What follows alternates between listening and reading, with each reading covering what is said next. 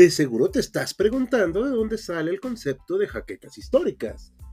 Pues bueno, lo sacamos del libro de Roland Barthes llamado Michelet. En él nos explica que el cuerpo entero de Michelet es producto sorprendente de su propia creación, y él establece una especie de simbiosis sorprendente entre el historiador y la historia. Las náuseas, los vértigos y las opresiones no solo proceden de las estaciones y de los climas, los provoca el propio horror a la historia contada. Michelet tiene jaquecas históricas. Bienvenido al podcast de HC Historia Contemporánea.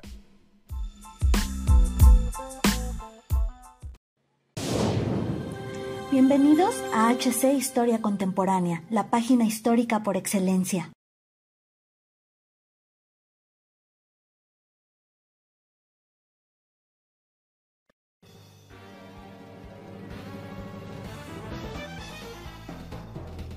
La gran guerra patriótica cobró la vida de millones de camaradas soviéticos, pero nuestra hermosa nación de obreros y campesinos se ha repuesto y crea nuevas armas para poder defenderla de las amenazas de los burgueses que quieren robarnos nuestra sociedad igualitaria. Ahora, con este nuevo tanque, pondremos a temblar a esos decadentes capitalistas y con suerte podremos llevar la revolución del proletariado a todo el mundo y liberarlos de sus cadenas de opresión. Proletarios del mundo, uníos. Bienvenidos historiadores a una nueva entrega de Máquinas de Guerra, donde abordaremos la interesante historia del tanque principal de batalla T-55 y un poco de su inmediato antecesor, el T-54. Y sin mayor dilación, entremos al relato del día de hoy. Tras la Segunda Guerra Mundial, la Unión Soviética se vio en una posición de superpotencia y para reafirmarlo necesitaba mejorar su arsenal bélico. Si bien es cierto que logró abatir en su mayor parte a la maquinaria de guerra teutona, había áreas de oportunidad en el terreno de los tanques. En este caso, los T-34 y T-44 resultaban imperativos de sustituir. Sus grandes números compensaron sus brutales defectos de fabricación,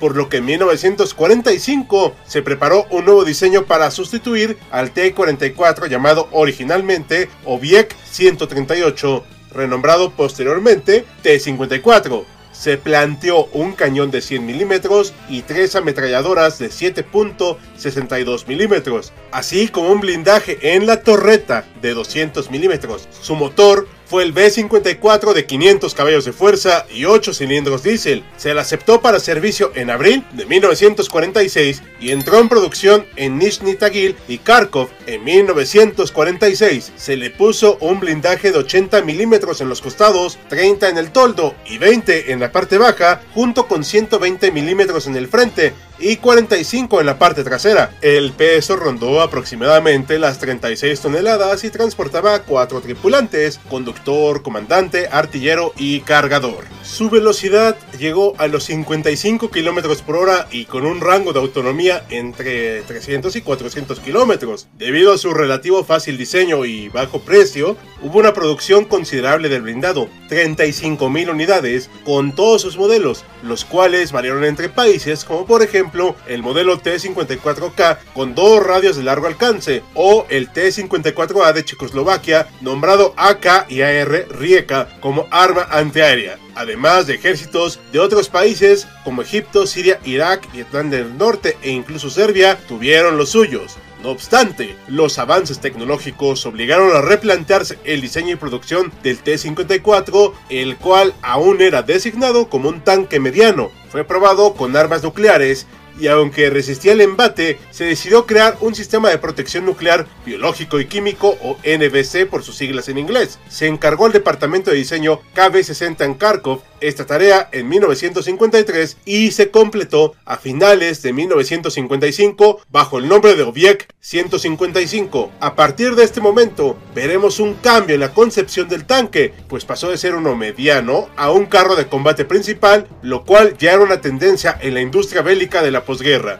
El T-55 fue increíblemente exitoso por su diseño relativamente barato, pues según las fuentes se vendieron estas unidades a Egipto en 200 mil dólares, lo cual muestra su accesibilidad para varios países que no tenían precisamente muchos recursos. En cuanto a las medidas, podemos ver que a lo largo tenía 6.27 metros, de ancho 3.15 y de alto 2.40. Su peso de este modelo rondaba las 36 a 40 toneladas dependiendo del modelo, con un motor V55 diésel de 12 cilindros con 581 caballos de fuerza. Debido al peso extra, no tuvo una mejor velocidad, pues igualmente solo alcanzó los 55 km por hora, pero con una mayor potencia tuvo un mejor rendimiento, ya que llegó a los 500 km de autonomía y debido al rediseño tuvo un almacenamiento extra de combustible, permitiéndole lograr los 600 km, haciéndolo un tanque de gran alcance y fiable en cuanto a su funcionamiento en general. Su arma principal fue el cañón D10 T2G de 100 mm, añadiendo dos ametralladoras de 12.7 mm de SHK AA en 1972 y antes de ese año las PKT de 7.62 mm lo acompañaron.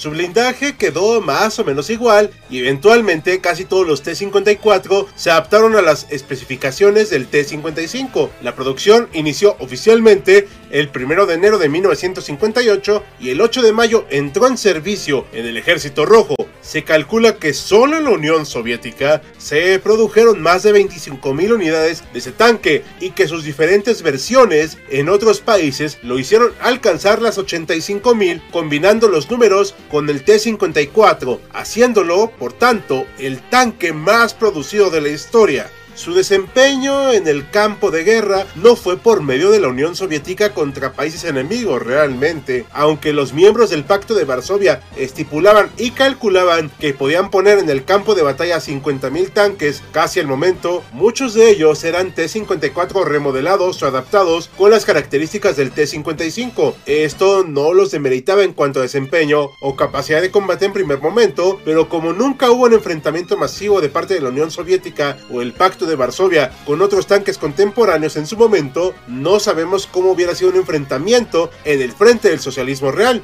Sin embargo, el tanque vio acción en bastantes enfrentamientos durante la Guerra Fría, siendo un referente para distintos tanques de la época como el Centurión y el M60 Patton. El T-54 fue usado por las fuerzas del Pacto de Varsovia para reprimir la Revolución Húngara de 1956, siendo sorprendentemente dejados fuera de combate algunas unidades por los propios húngaros. Como curiosidad, se llevó uno de estos tanques a la embajada británica para que lo examinaran, llegando a la conclusión que debían mejorar sus cañones y dio pie al desarrollo del Royal Ordnance L7 de 105 milímetros. Por parte de la Unión Soviética, el T-55 vio muy poca acción en la primera fase de Afganistán, sufriendo la pérdida de una unidad aunque se le retiró de combate para dar paso a los tanques más modernos del ejército soviético. En las guerras entre Israel y los distintos países árabes vio acción este tanque con resultados muy dispares. En el conflicto de 1967 no se pudieron imponer a los M48 Patton y algunos Sherman adaptados, aunque también jugó un papel crucial la estrategia de Israel. En Yom Kippur fue notoria la superioridad del Royal Ordnance L7 frente al T-55, aunque aún resultaba un tanque competitivo con la munición 3BK5 para perforar los tanques rivales, como el M60 o el Centurión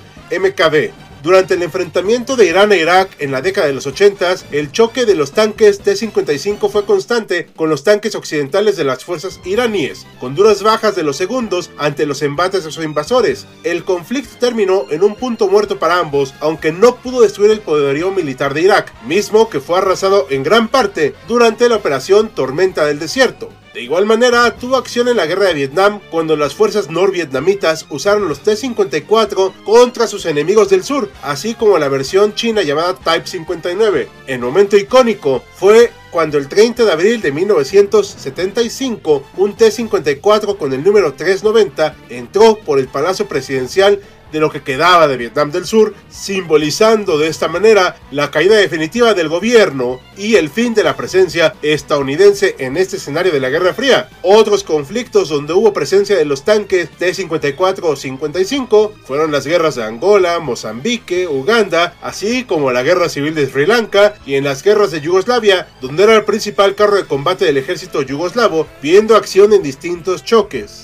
Actualmente sigue en uso por varios países del globo, tales como Argelia, Angola, Cuba, Mongolia, Nicaragua, Corea del Norte, entre otros. Si ustedes historiadores conocen más países que usen este tanque como parte de sus fuerzas armadas, por favor déjenos sus comentarios para que los leamos. Sin duda alguna, el tanque T-54, T-55 marcó un antes y un después en la historia de los carros de combate, siendo un referente por su bajo costo y relativo diseño simple. No obstante, es evidente que sus enormes números de producción compensaban su diseño inferior respecto a sus rivales occidentales, pero debido a su fácil accesibilidad y como ya comentamos, precio accesible, le permitieron a distintos países hacerse de tanques para poder combatir a sus enemigos y tener una mejor presencia militar. Al final, es el símbolo de una era que a la fecha se niega a desaparecer del mapa del todo. ¿Ustedes qué opinan, historiadores? ¿Les agrada este tanque? ¿Creen que ha sido sobrevalorado o era un buen vehículo blindado? Comenten abajo sus impresiones. Cerramos este video en espera que haya sido de su agrado e interés. Como cada video, agradecemos a nuestros mecenas de Patreon como Félix Calero, así como los de YouTube, Sergio Lugo y Francisco González. Recuerda que tú puedes unirte a ellos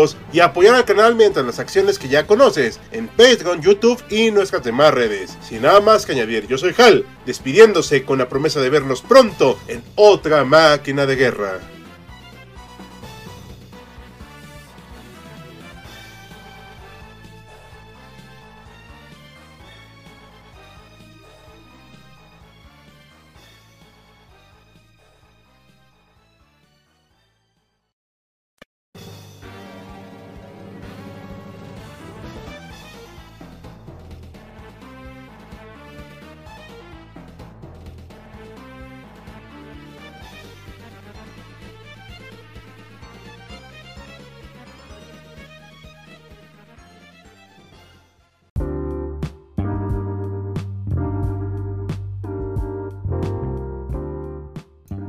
Gracias por acompañarnos en otro episodio de Jaquecas Históricas, el podcast oficial de HC Historia Contemporánea. Te invitamos a sintonizarnos en el próximo capítulo.